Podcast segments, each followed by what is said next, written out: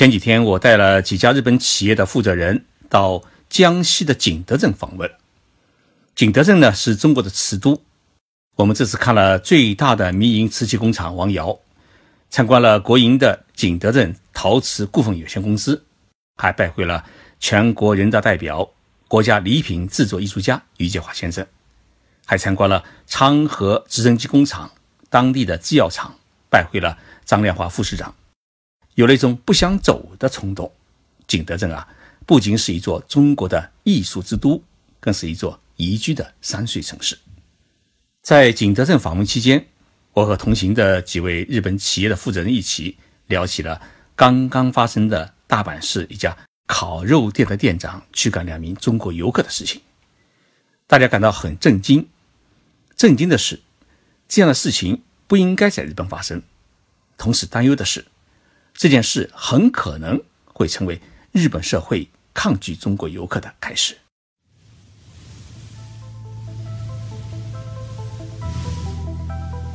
任你波涛汹涌，我自静静到来。静说日本，冷静才能说出真相。我是徐宁波，在东京给各位讲述日本故事。先让我来回顾一下这一起大阪市的烤肉店的店长驱赶中国游客事件的前因后果。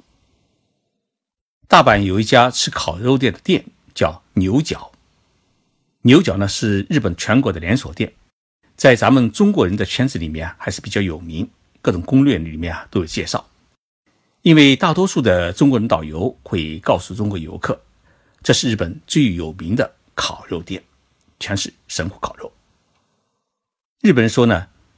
牛角在烤肉店行业里面最多是属于中档偏下的大众店，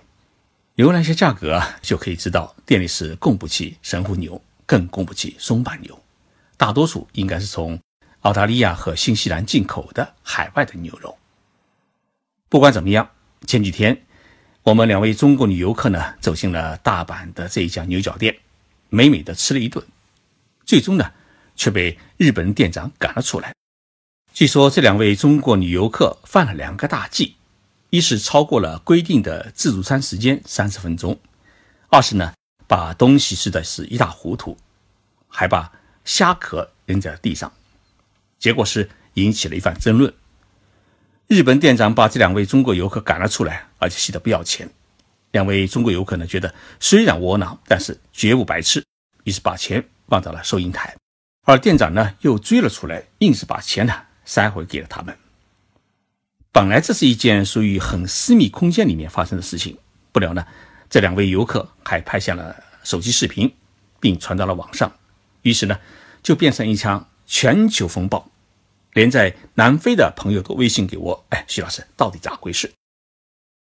我略作了解，事情的大致经过呢，就像我刚才所讲述的那样，只是多了一个说法。两位中国游客称，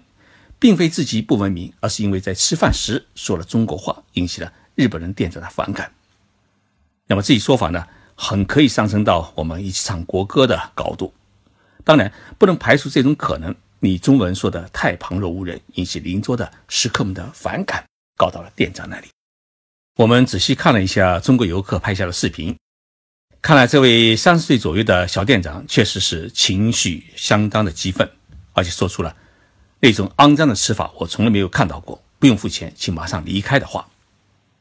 这位店长态度啊，显然过于傲慢，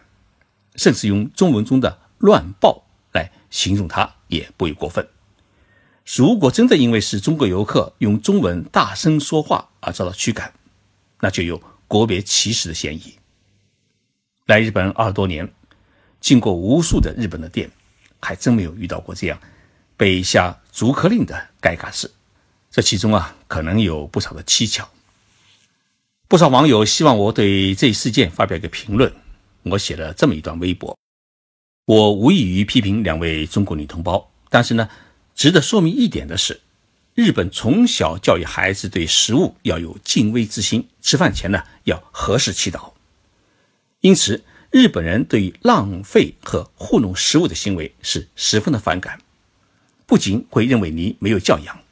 更会认为你连做人的基本道理也缺失。如果再把虾壳也扔地上的话，那么在这些日本人的脑子里面啊，他会闪出一个“劣等民主”这四个字。所以，我们去海外旅游啊，一定要体现我们大国国民的素养。我看了不少网友的评论，发现一个很有趣的现象，那就是在中国国内的网友啊，大多首先关注的是是不是日本人歧视我们中国人；而在日本的中国人网友，则大多关注自己的同胞是不是在餐饮礼仪上出了问题。同为中国人，生活在不同的国度，大家看问题的角度呢，也产生了差异。也许在日本的中国人很少遇到自己遭到日本人如此粗暴对待的事情，而在国内的中国人在出国时过于关注自己会不会被人欺负。晚上在景德镇时啊，我们一起聊天，我和我的朋友们都有一种担忧：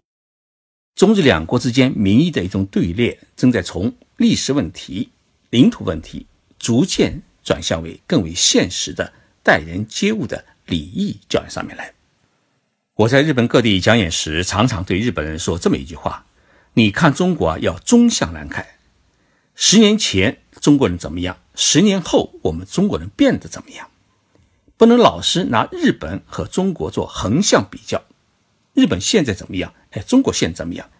毕竟两个国家在许多领域有着许多的差距，有的差距还不止十年、二十年。但是日本人回应说。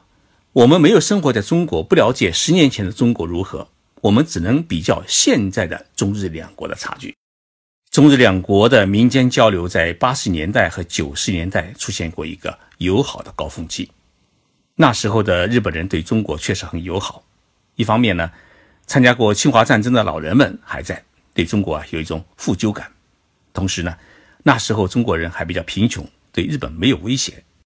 再加上在日本的中国人也比较少，所以那时候日本给了中国许多的帮助，日本人也很会照顾在日本的中国人，尤其是不少日本人乐意做中国留学生和研究生的保证人，给中国留学生提供各种的奖学金。日本人开始对中国人产生不好的印象是在九十年代后期，首先是一批留学生因为利益的趋势不去读书。而去打黑工，成为不法自留的黑户口。随后呢，沿海地区有一些人呢开始偷渡日本，闹出了好几起蛇头和偷渡者之间的一种凶杀案。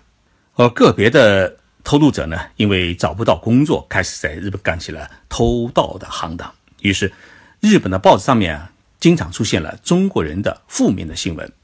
令日本人对中国人的好感度呢，开始出现了大幅的下滑。日本社会对中国人也开始产生了一种警惕心。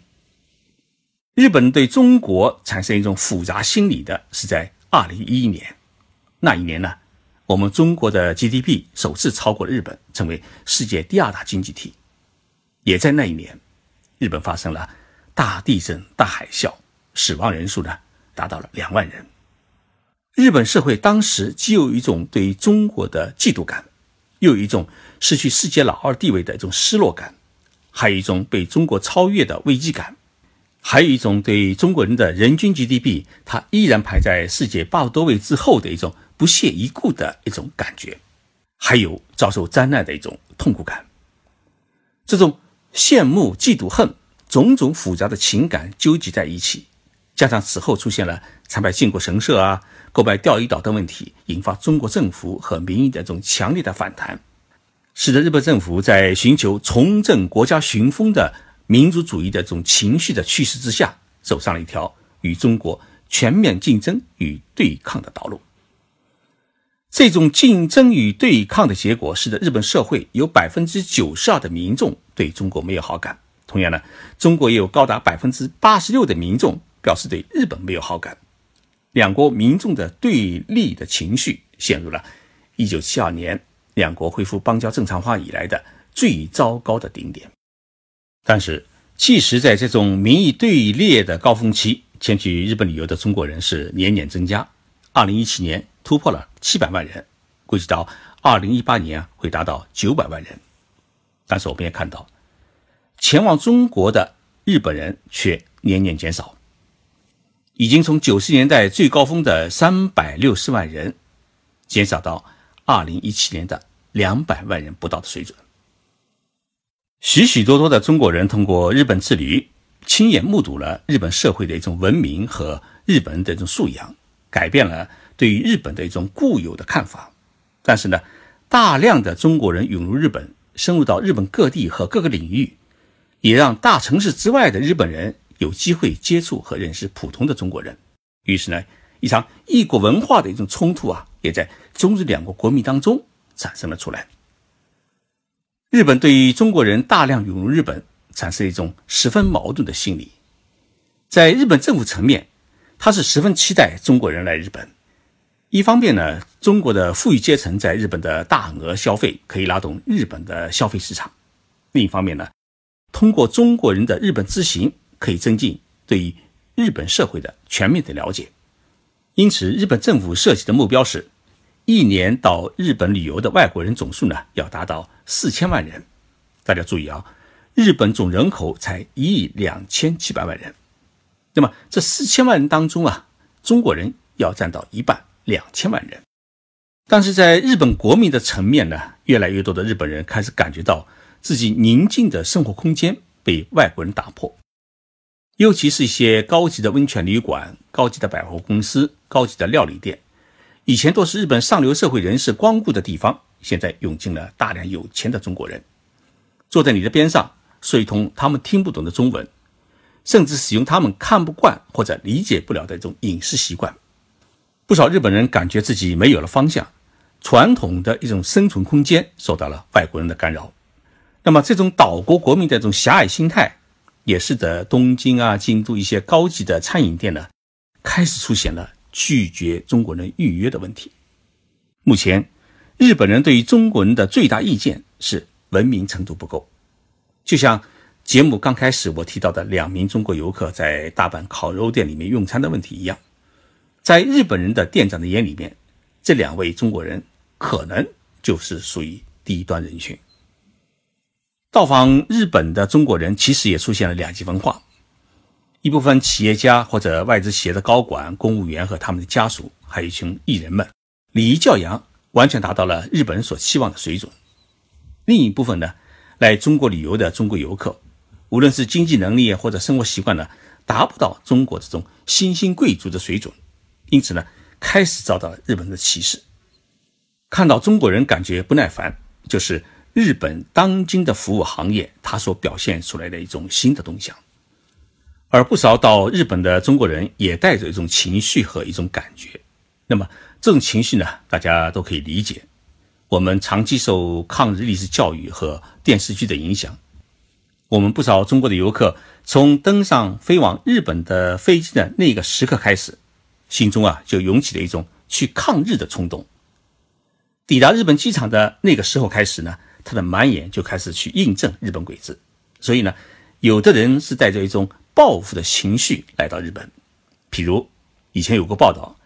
某一个人在宾馆里面啊，他打开水龙头啊，放水放了一整夜，甚至有人还认为，你们以前杀了我们这么多中国人，我现在砸你一个杯子，那算什么呢？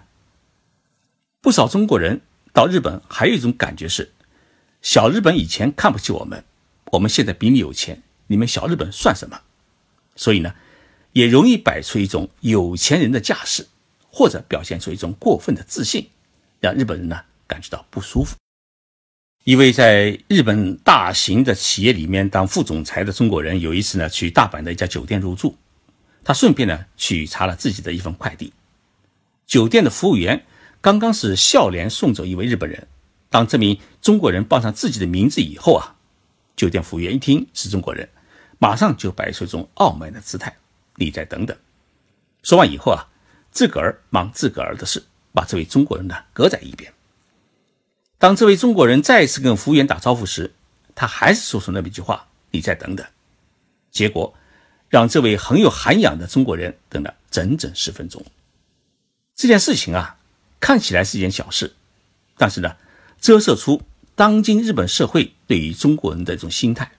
而这种心态的产生，